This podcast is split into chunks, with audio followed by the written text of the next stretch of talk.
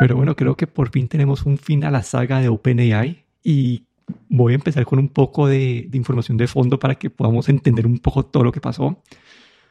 Pero OpenAI empezó como esta compañía que es eh, non-for-profit, como una, ¿cómo se dice eso en español? Se me fue la palabra. Eh, una ONG. Sí, como una ONG, donde ellos querían desarrollar la inteligencia artificial de una forma segura para no prevenir cualquier pues, de, estas, de estos rumores o estas, estas, estas historias que uno escucha inteligencia artificial que se vuelve loca y que nos terminan como destruyendo la humanidad.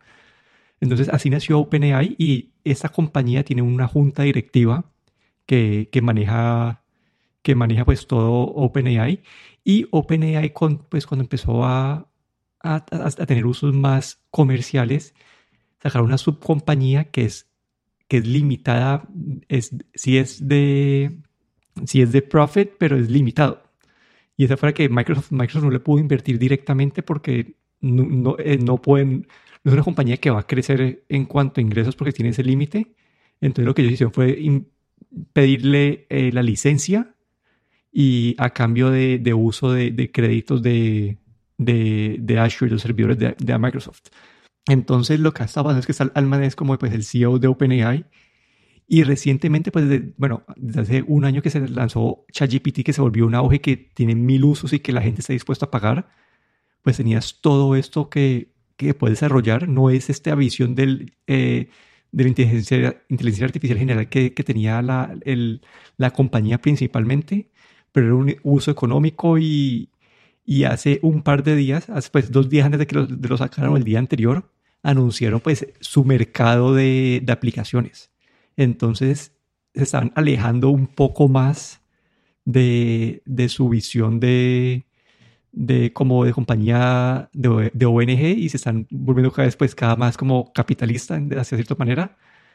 Y lo que pasó es que la junta directiva llamó a uno de los fundadores, a Ilia, y con él decidieron sacar a Sam y a, Sam, estaba en una reunión como que él, lanzó esos, ese mercado hace un día, estuvo con Satya Nadella de Microsoft hace pues, un día y después como que lo llaman, vete, vas a salir. Y cuando salió, pues la junta directiva no le avisó a los inversionistas más, eh, los más importantes, no, no, sabía nadie.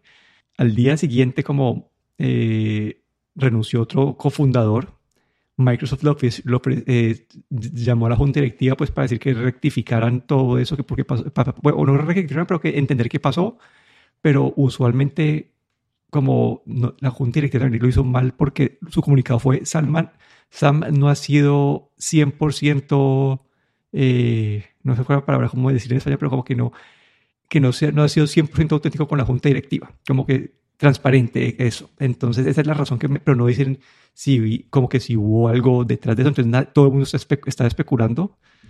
Después como que eso fue como que ya el sábado, después el domingo creo que fue que Satya le, le, ofreció un puesto a Sam para que fuera como que el líder de la, de la parte de desarrollo de inteligencia artificial de Microsoft y que se pudiera llevar a todo su equipo. Ese día 500 empleados de como 700 de OpenAI firmaron una, una cuenta que si no, si, no, si no lo reintegraban a Sam y renunciaban a la junta, que se iban. Después, el lunes subió ese número a 97% y, y, ah, y el Ilia, que, que, era uno de los cofundadores que había votado para sacarlo, dijo que era un error y que ya entonces también firmó esa carta del 97 y ya sabemos que ya lo están volviendo a reintegrar. Parte de la junta directiva renunció, creo que quedaron como tres personas de la junta directiva y ahí estamos en esas. Como que ese es el, el eso hoy leí un rumor que no, no, no, he confirmado, pero dicen que, que hace poco tuvieron un, um, eh, un, un, descubrimiento de la tecnología muy importante, pero eso no, eso no pues, fue un, un, tweet, un tweet que vi en esos días, no, no, no, no tiene, pues, sí, pero como que básicamente es una historia de, de cómo OpenAI nació, cómo está estructurado y como que el conflicto que tiene entre su brazo que quiere generar la inteligencia artificial abiertamente y podernos proteger de, nuestro futuro. Y después es el otro lado que es toda esta aplicación y valor que OpenAI le está dando a, los usuarios con ChatGPT que descubrieron y que ha sido pues como que un, no sé, creo, creo, que, creo que ha sido un punto de, de giro en el último año porque para a todo el mundo le, le, ayuda para diferentes cosas y como y necesitas plata para poder seguir eh, su misión y su visión de, de generar inteligencia artificial de manera segura necesitan plata. Entonces este, es este conflicto entre estas dos ramas que como que chocaron y, y, no sé, sí, como que esa ha sido la saga y no sé, no, sé qué, has visto vos, qué, qué pensás. No, pues simplemente vi que, bueno, esto de que se iba, luego que se que lo, se, se, iba a ir a Microsoft y luego la última es que se vuelve otra vez. Entonces que vuelve otra vez a, a OpenAI. Entonces eh, ahí me quedo un poco confundido y, y nada, y la verdad es que todo hay que decir que así en general eh, ChatGPT es de esas compañías que en uno o dos años eh, ha, llegado a sobresalir con su propio nombre, porque hay, han habido un millón de servicios, pero incluso muchas compañías como Microsoft que están utilizando el chat GPT, otras compañías están desarrollando su propio, pero es increíble cómo ver, ver cómo esta compañía ha llegado a ser conocida mundialmente. A cualquier persona hoy en día de la calle le preguntas si sabe lo que es el chat GPT y eh, yo digo que la gente de 50 años para abajo, todo el mundo o la mayoría de la gente lo conoce, ¿no? Y cómo cómo han podido llegar hasta ahí, ¿no? Y toda esta parte ahora que es un poco tumultuosa, ¿no? Que, que estábamos viendo, pues, eh, no sé, eh, eh, muestra, digamos, esa parte, ¿no? Que, que no se ve. Sí, como que no, sí, no fue ha sido un fin de semana caótico. Seguro yo creo que vamos a ver alguna... Sí, todavía. Algunas películas... bueno, pueden haber más desarrollos y que yo creo que de esto va a salir alguna película, alguna serie, algo en alguna parte. Probablemente sí. Porque ha sido, creo que es el, el drama más grande que hizo el mundo de tecnología. Yo, desde que sigo la tecnología, no sé, como que casi desde que, desde que sacaron a Jobs de, su, de, de Apple, creo que más o menos desde ahí no, no veía algo así. Pero bueno, otras noticias, ya, ya vimos este, lo habíamos mencionado antes en el, en el podcast, que Sony iba a lanzar con el PlayStation este, este dispositivo, este portal. No sé si lo, si lo has visto, el, el portal o... Sí, no, lo he visto físicamente, pero he visto todas las reviews de vídeos y he leído un poco sobre él. Y la verdad es que, claro, cuando hablamos sobre él, eh, había sido un, un preanuncio eh, muy escueto, no sabíamos muy bien lo que realmente la utilidad que iba a tener y ahora ya finalmente salió al mercado.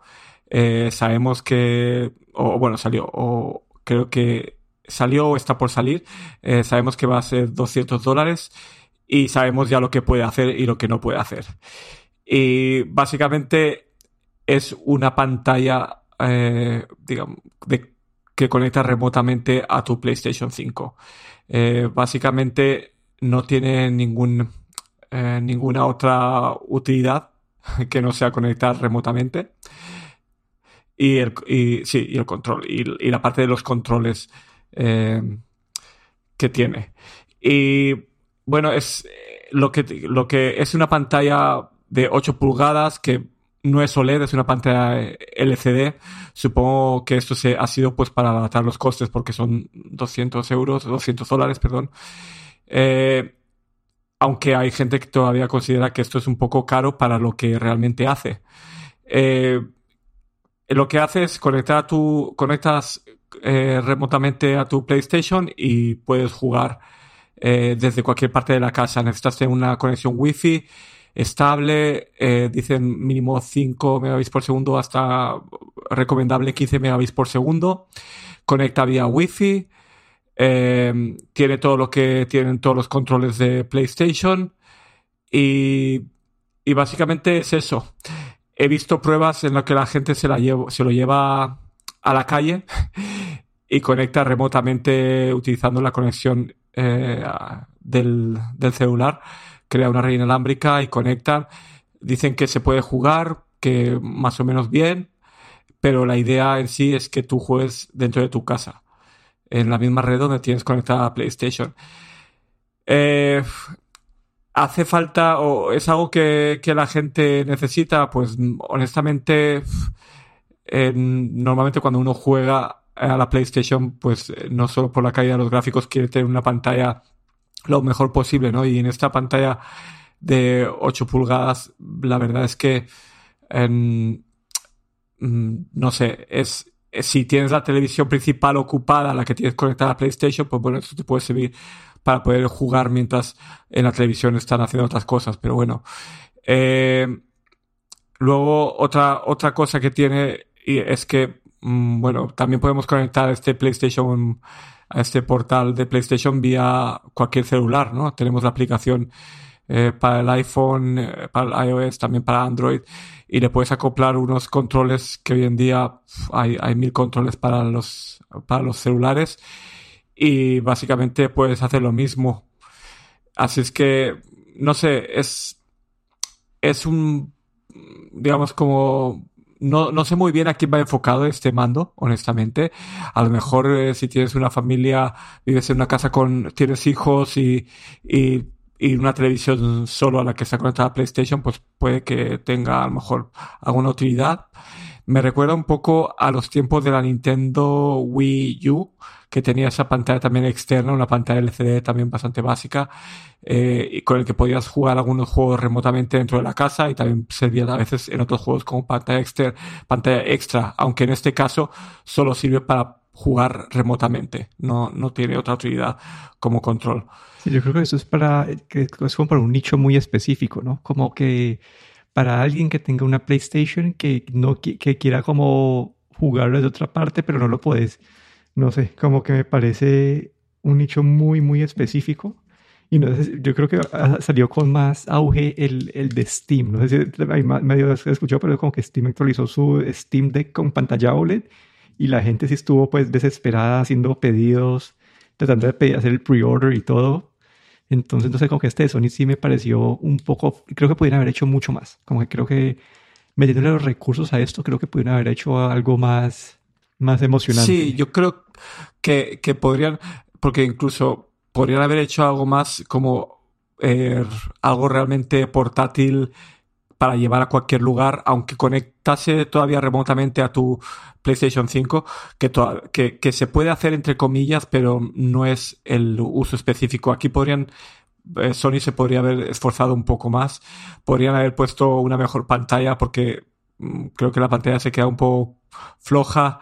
Eh, y, como dices tú, Steam Deck está ahí, hay también algunos otros, algunos otros competidores que es, en lo, es un, digamos, es un, un, computador completo y esto simplemente es una pantalla. Dicen también que la pantalla en sí es muy delgada, muy, se ve muy frágil y no recomiendan para nada sacarla de casa porque no, no, no vende tampoco ninguna funda para llevarla ni nada, sino está, está destinado para estar metido en casa. Entonces, ahí podrían haberse esforzado, podrían haber pensado más en ese escenario de, de poder jugar a tu PlayStation en cualquier lugar. Eh, pero bueno, yo creo que es más un experimento, creo yo, para ver realmente hasta dónde la gente se interesa en esto, pero pero no lo veo como algo que vaya a vender mucho. Sí, yo también quedé como decepcionado, no, no, sí, no quedé muy antojado de ese aparato. En comparación con, digamos, de un Steam Deck, sí lo, lo he considerado, lo pensaría, o cuando uno está en un viaje, en un, en un tren, en un avión, pero este, no, como que este no, no está, literalmente no está para ese, para ese caso de uso. No ha sido una, yo creo que ha sido una oportunidad perdida eso. Sí, sí, sí. Y, Acá tenía otro tema, no sé si has escuchado al menos del Arc Browser. Sí, lo he escuchado y hace, hace, unos, hace un año o dos me lo instalé porque, eh, bueno, escuché de este browser, vi que tenía también eh, bastantes como cosas para poder eh, personalizar la navegación y todo. Pero después de todo, pues mm, dejé, volví otra vez a, mis navegadores Safari en iOS, en, en, en Mac y, y Edge en, Microsoft. Pero bueno, sí, sí que he escuchado y, y, últimamente creo que ha habido alguna, alguna incluso noticia más. Hace, hace poco escuché algo nuevo del, Arc Browser, alguna otra nueva, eh, nueva feature del, del, Arc. Sí, yo aquí lo, lo, había estado escuchando, había estado escuchando y ya dije, listo, démosle para probar. Y es una experiencia diferente. Bueno, por ahora creo que es, el foco es para usarlo en el Mac puedes hacer continuidad en el iPhone por ahora, en el iPad como es, el iPad no tiene aplicación de iPad todavía, pero lo que he visto hasta ahora es básicamente coges, eh, no sé, siete octavos de tu pantalla, hacia la, como que en forma horizontal, y ese es tu espacio navegar, y después a la izquierda tenés tu barra, como que en ese un octavo de la pantalla tenés como eh, la barra de búsqueda, y puedes cambiar entre diferentes espacios. Entonces, digamos, yo acá yo armé un espacio donde tengo mis tabs de fútbol, uno con mis tabs de compra, uno con todos los tabs relacionados al podcast y uno general. Y vos puedes decir cuáles tabs se quedan, se mantienen como que en memoria y cuáles no. Entonces, ¿qué me ha gustado por ahora? Es que digamos, cuando, ya cuando grabo el podcast y estoy en modo podcast, voy al tab del podcast y ahí tengo todo de una, tengo los tabs abiertos y no tengo que volverlos a abrir. Por ahora no he notado problemas de, de, de performance. Que yo sé cuando uno tenía el, Google Chrome abierto como con 20 tabs se volvía un, eh, un problema. Pero me ha gustado esa parte que, y que puedes poner como que una ventana al lado de la otra y se acuerda de que cuando tienes una ventana al lado de la otra o una arriba de otra, entonces las, puedes mantener así. Que no me ha gustado por ahora, eh, que las extensiones como que no tienen un lugar, como que antes vos las veías eh, normalmente, no sé, en Safari, en, en Chrome, vos tenés extensiones como que ahí en, al lado de la barra de tareas entonces, si quieres, si tienes un, eh, un ad blocker, lo puedes apagar rapidito. Si tienes como que el one password, puedes accederlo rapidito. Pero esta aquí las extensiones están escondidas dentro de un menú. Y sí, todavía no sé, no, no he visto una manera de acceder de una forma más fácil. Entonces, esa parte de las extensiones no es muy amigable. Entonces, no sé, es una, una forma completamente diferente de, de, de usar un navegador. Para mí, el primer choque que tuve es que todo esta barra de búsqueda está a la izquierda, como que arriba a la izquierda, entonces, se tocaba y no está arriba en el centro, entonces como que eso me, costó trabajo. Pero si, si usas una persona que tiene, que usas el navegador para diferentes como set de actividades, tener esta forma de organizarlo me parece bastante interesante. Creo que en Safari tenés esos tab groups y en Chrome también. Entonces, pero no sé, como que me ha parecido, me ha parecido chévere por ahorita. Yo lo que recuerdo, una de las cosas que tienes es que puedes eh, coger una página web y ocultar elementos de la página. Así es que, por ejemplo, si eh, no, no, ya no solo que le pongas un bloqueador de, anuncios o no, sino que puedes quitar partes de, de, la página. Por ejemplo, si, si siempre sale un menú que no te gusta o puedes como configurar las páginas web para quitar la información que no quieras ver. Y eso me pareció bastante interesante.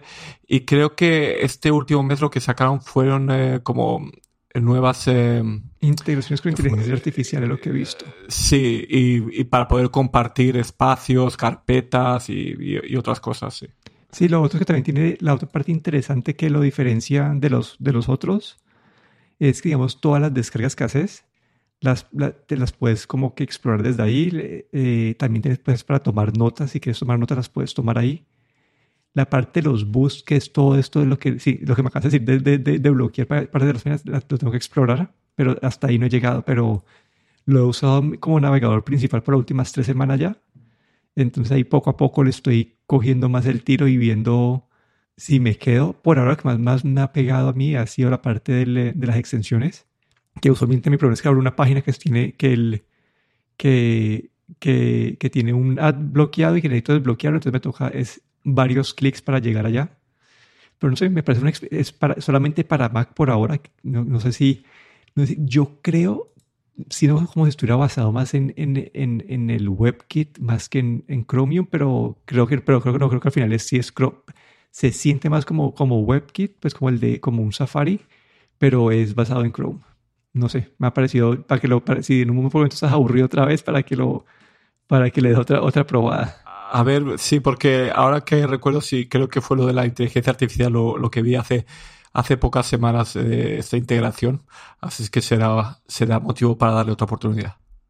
Yo quería hacerte una pregunta. Ahora que llega ahí el Black Friday, que es mañana, no sé si eh, has, te has comprado algo de tecnología o has pensado en comprarte algo. Uy, esa es la pregunta más difícil que me has hecho, pero a ver, me he comprado algo, sí. Por ahora un SSD para usarlo de Time Machine que estaba como que 30% off y yo tenía un disco duro viejo, sino que se, se, prendía, se prendía como que empezaba a sonar a cada rato, era lentísimo pues el Time Machine, cuando quería usarlo como que se demoraba 20 minutos en cargar un, Time Machine, entonces cambié por un SSD Samsung, el, el T9, que por ahora me ha ido bien, que he estado pensando y que no he podido decidir y no sé qué hacer, es cambiar el router. Mi router es de hace, eh, del 2016, ya tengo, ya tengo, digamos, pues el iPhone no, no, no me llega a velocidad completa el internet y ahí de vez en cuando como que hay que resetearlo. Entonces siento que es momento de cambiar, pero quiero cambiar por uno que sea 6E o 7 Y cuando llegas a- al 6E o a, a Wi-Fi 6E o 7 se suben los precios. 7 ya está pues demasiado caro, como que todo sube como que 300, 400 dólares. Y 6E como está el Hero, pero solamente tiene dos puertos, entonces me toca comprarle un, un switch adicional. Hay unos de TP-Link, pero a mí TP-Link no me genera, no sé, no me genera, por alguna razón no me genera confianza. Hay uno de Linksys, pero tenía como que malos reviews, entonces quedó como que en este, en este, en esta forma de indecisión, pero sí, como que me, me- me he metido a ver routers 10.000 veces. Yo ahí sí que eh, te, te recomendaría al menos Unifi, eh, esta, esta compañía que hace parte, bueno, cosas de wireless de, y de routers, que tienen ahora también uno de sus eh, puntos de acceso con Wi-Fi 6E. Lo que pasa es que es más para, te tienes que crear tu propia, tu propia red, necesitas también comprarte un router, luego los access points, bueno, es, pero es muy bueno, tengo que decirte, estoy muy contento. Tengo dos, dos puntos de acceso con de Wi-Fi 6 en casa, eh, con forma de mesh, y la verdad es que estoy muy contento. Sí, yo quería, yo miré el, el- los de Ubiquiti. Exacto, es... Pero eh, yo quería, yo quería, yo, yo quería, yo quería el, el router y el router 1 todavía es Wi-Fi 6 y está out of stock. Entonces, Vale. ese- ese se llama el Dream Router de ellos, que ese todo el mundo lo recomienda. Ubiquiti sí tiene este, este, este problema que es más difícil de, de, de programar comparado con las otras. Y, pero sí lo he tenido en cuenta y yo me metí, pero no, no, no. Es que, digamos, el que yo tengo ahorita es Asus. Entonces, yo voy a comprar uno, un Asus con 6E, pero no hay Asus con 6E.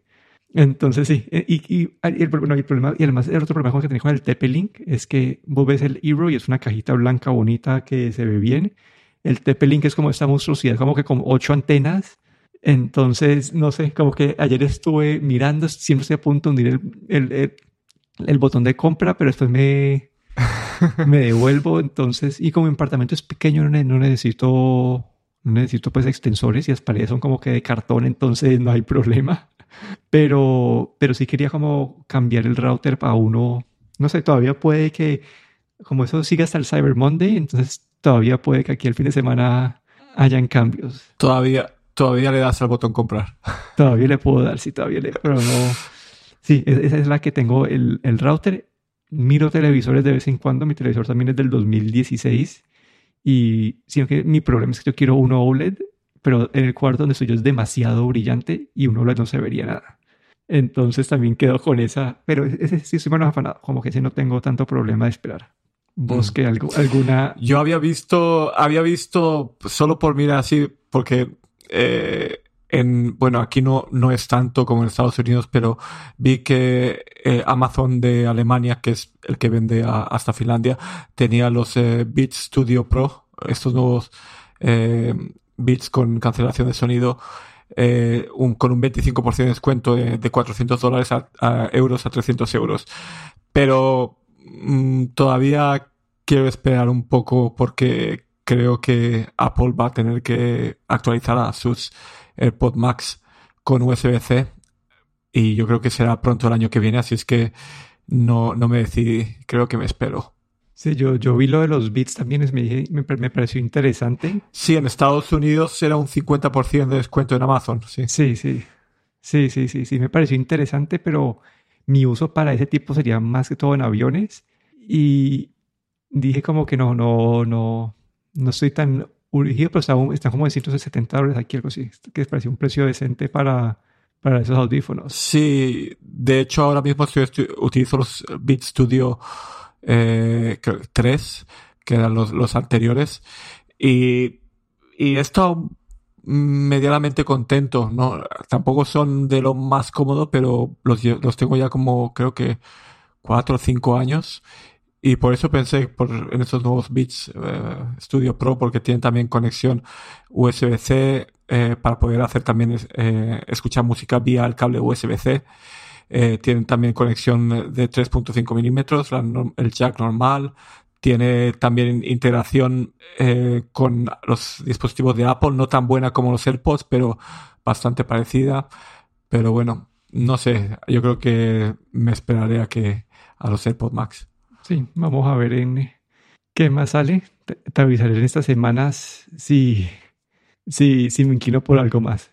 Pero bueno, eso es todo por el episodio de hoy. Aquí me despido, Daniel Dorronsoro. Y aquí Guillermo Ferrero.